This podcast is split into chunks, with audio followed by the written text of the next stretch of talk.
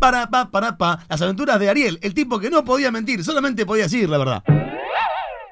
Papá, ¿cuándo vamos a poder ir a visitar a Toby a la granja?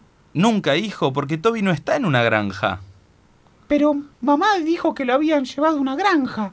Bueno, pero mamá a veces miente, Santi.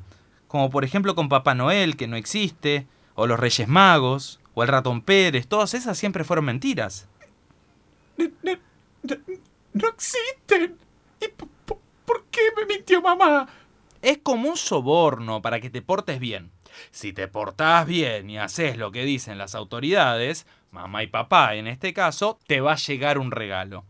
No es más que una simple manipulación que utiliza tu inocencia para lograr el comportamiento esperado. Con los adultos sucede algo similar con la educación, el esfuerzo, el trabajo digno. Ahora en la tele dicen meritocracia. Pero, ¿y entonces qué pasó con Toby?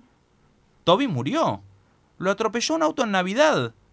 ¿Te acordás que se escapó porque se asustó con los petardos que tiraste? No podríamos decir que murió por tu responsabilidad, tu culpa.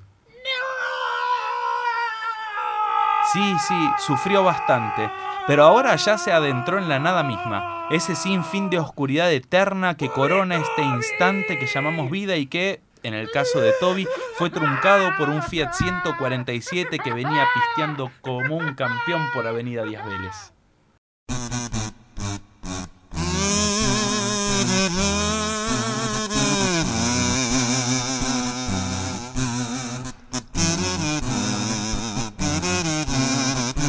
Las aventuras de Ariel, el tipo que solamente podía decir la verdad.